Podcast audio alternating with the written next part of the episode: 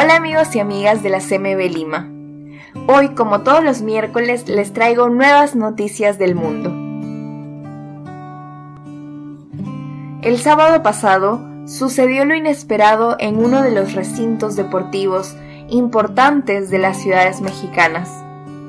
Se disputaba el encuentro entre Querétaro y Atlas por la fecha 9 de la Liga Mexicana hasta que llegando a la mitad del segundo tiempo se produjo altercados en las tribunas del estadio La Corregidora.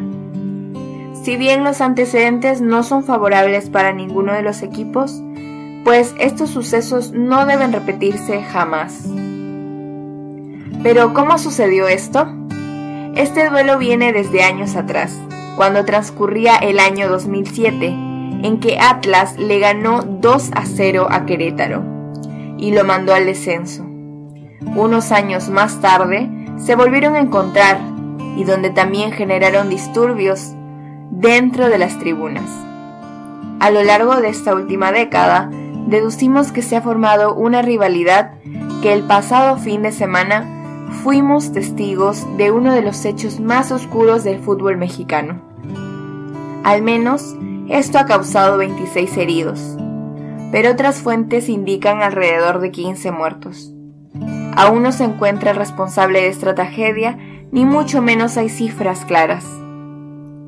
Sobre los heridos, sobre los muertos o los desaparecidos. Incluso no se establecen consecuencias con el club. Por el momento solo hubo la suspensión indefinida de la Liga Mexicana, pero solo será cuestión de tiempo que caiga el peso sobre los responsables. También no queremos olvidar el 8 de marzo, día en que conmemoramos a las mujeres.